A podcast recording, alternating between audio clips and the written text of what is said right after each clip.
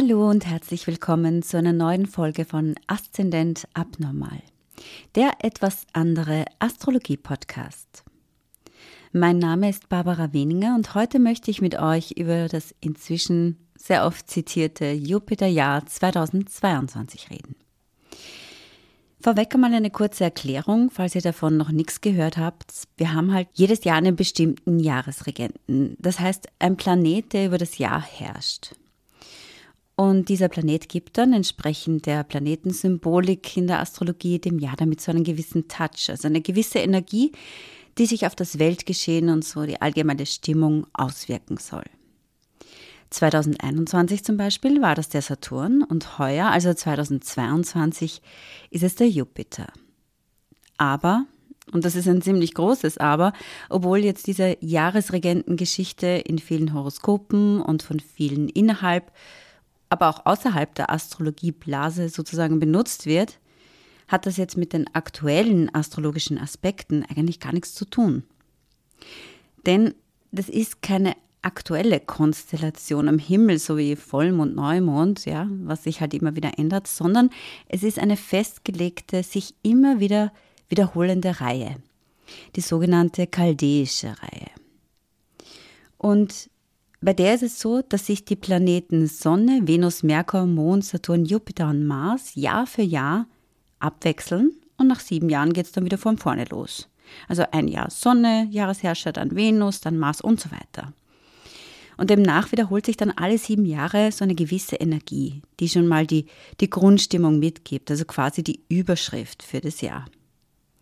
Übrigens ist das dieselbe Reihung, ähm, die auch quasi unsere Wochentage gehen auf dieses System zurück. Und das hört man eigentlich noch schön. Beim Montag, da steckt der Mond drin und Sonntag Sonne.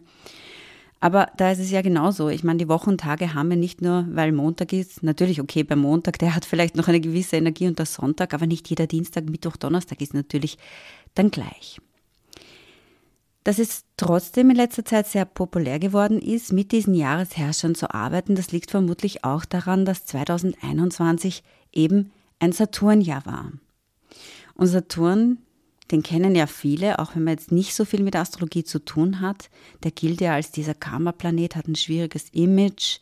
Ja, es klingt schwierig. 2021 war schwierig, wenn nicht zum Vergessen für viele. Also Saturnjahr passt da halt gut. Das kommt gut hin.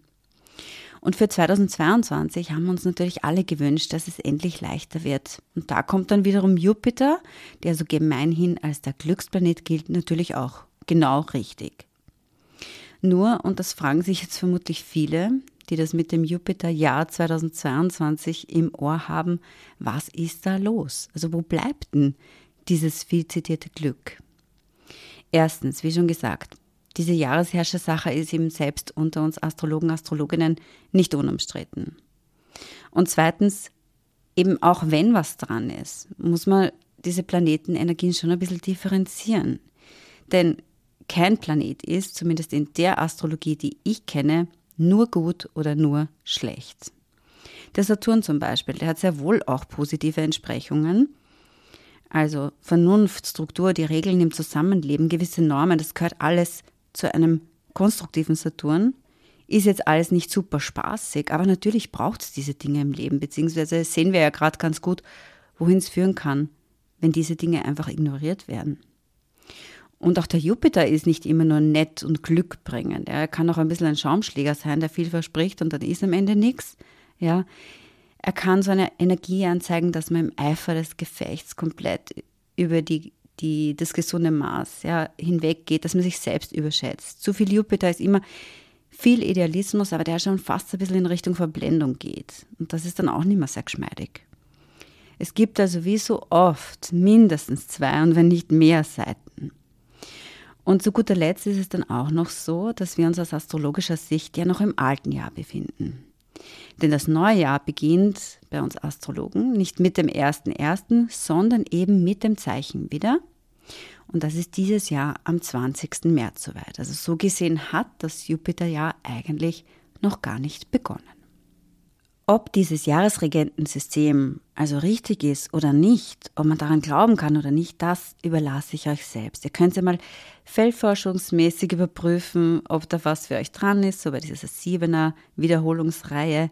Auf jeden Fall wisst ihr jetzt, wie man drauf kommt. Ist also gar nicht so mystisch, diese Geschichte, sondern eigentlich ein ziemlich einfacher Kalender.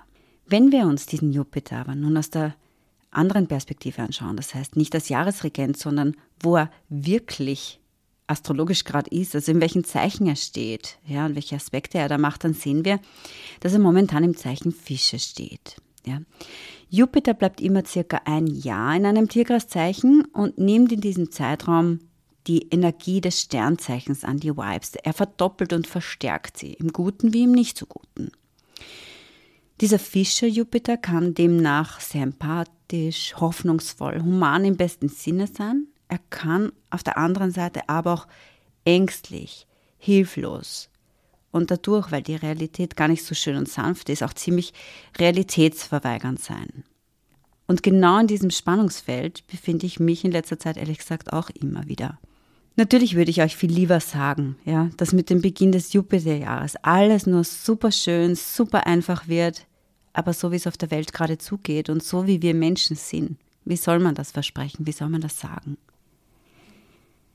Zwar ist es auch so, dass ich bei vielen Jahresvorausschauenden Gesprächen zu 2022 die Meinung vertreten habe und gewusst habe, dass gerade die ersten Wochen von diesem Jahr vermutlich schwierig werden.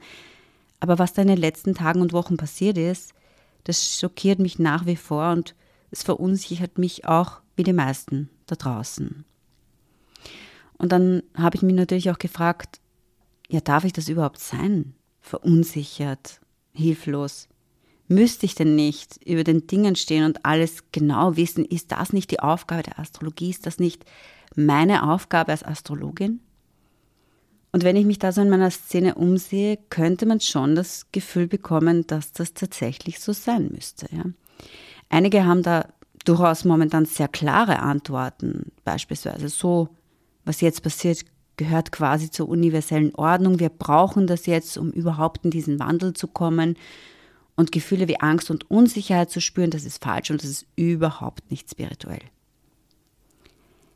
Ich verstehe natürlich, dass es beruhigend ist, ja, wenn man jetzt vermittelt bekommt, dass jemand genau weiß, was passiert. Ja, das beruhigt natürlich, ja, wenn jemand sagt, das wird kommen und dann wird so und so.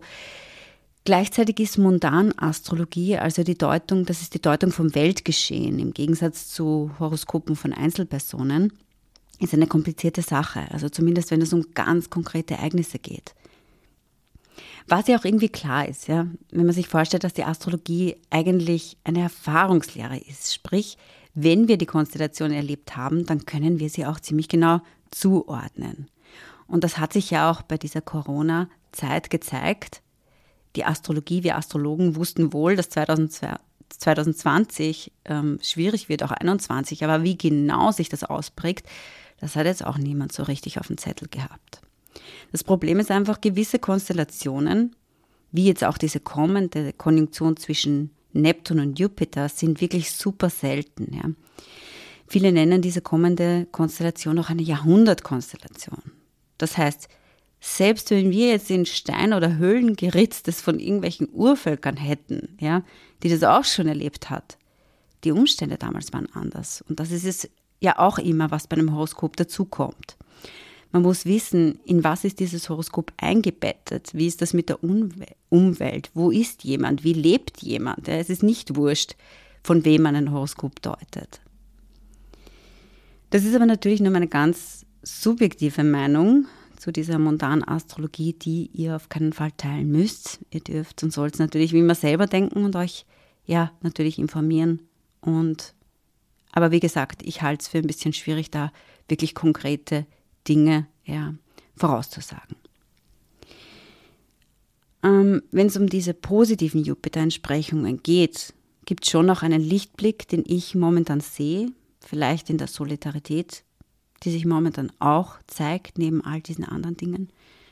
Und die hat ja sehr gelitten in den letzten Wochen und Monaten und darin sehe ich wirklich eine Chance, ja. Und für mich selbst mit diesem Jupiter in Fische, wir haben ja alle irgendwo diesen Jupiter in Fische im Horoskop, das heißt, es ist für uns alle irgendwo ein Thema da, das betont wird. Für mich vielleicht darin, zu meiner Verletzlichkeit und meinen Gefühlen zu stehen, nicht trotzdem, sondern weil ich auch Astrologin bin. Denn Spiritualität bedeutet für mich nicht nur Licht und Liebe und sonst darf nichts sein. Und die Welt wird meiner Meinung nach sicher kein besserer Ort, wenn wir so tun, als wäre das Dunkle und Unangenehme gar nicht da. Jupiter ja hin oder her. Ja, das waren meine Gedanken zu diesem Jupiter und Jupiter ja. Und äh, wenn ihr jetzt wissen wollt, wo wirkt sich dieser Jupiter bei euch im Horoskop aus oder auch einfach Infos zu eurem persönlichen Horoskop, dann könnt ihr natürlich gerne wie immer mir schreiben via meiner Website barbarawiedinger.at. Ich freue mich auch über Feedback oder eure Meinungen zu diesem Jupiter-Jahr. Wäre interessant, was ihr darüber denkt. Ich wünsche euch alles Liebe und Gute und wir hören uns wieder in zwei Wochen.